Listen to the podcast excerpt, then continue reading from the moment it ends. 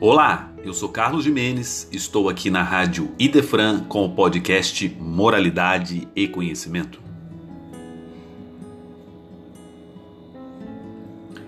Do livro Caminho, Verdade e Vida, lição número 1, cujo título é O Tempo, Emmanuel, através da psicografia de Chico Xavier, nos ensina.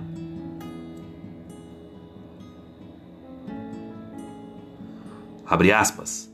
Em quase todos os setores de evolução terrestre, vemos o abuso da oportunidade complicando os caminhos da vida.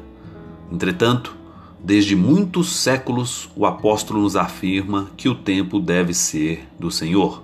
Fecha aspas.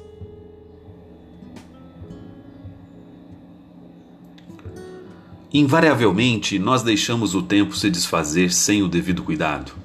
Imaginamos de forma equivocada que sempre haverá possibilidades para se fazer aquilo que nos compete.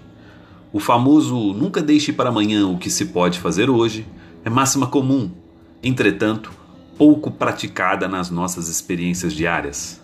Se não bastasse tal desídia, quando fazemos, somos imprudentes na arte do espiritualizar-se com os padrões propostos pelo Nazareno.